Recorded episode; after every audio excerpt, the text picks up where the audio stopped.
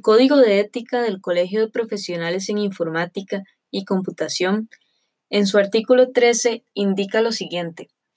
Por respeto a su profesión y a sus colegas, el profesional en informática y computación no deberá aceptar tareas para las cuales no esté capacitado. El mundo de la computación es muy amplio y cambiante. No es posible tomar únicamente trabajos para los cuales se está 100% calificado. En la historia, los más grandes innovadores han llegado a donde están hoy en día por salirse de su zona de confort y entrar en mundos desconocidos. Logran dejar su huella y marcar una historia. Pero ¿cómo lo lograron?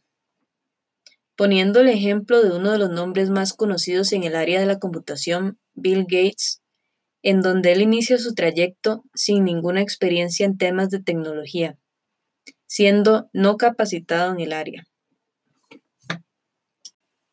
En ese tiempo, IBM es el gigante en temas de computación.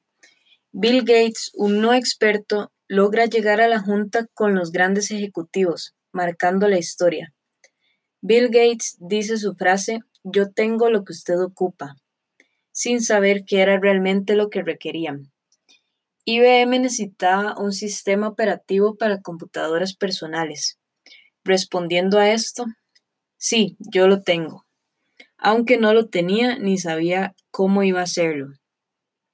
Él, sin tener la capacidad técnica como para desarrollar un sistema operativo, se arriesgó y lo hizo, logrando trascender a otro nivel. Después de salir de esa reunión, buscó ingenieros que lo ayudaran a desarrollar el sistema operativo.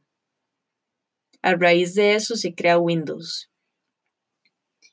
Steve Jobs, otra figura ejemplar en la historia de la computación, logra hacer historia en un tema donde no era experto. Cuando crea Apple II, Radio Shack pide una computadora para no técnicos y es donde inicia la idea de crear una computadora que cualquier persona pueda utilizar.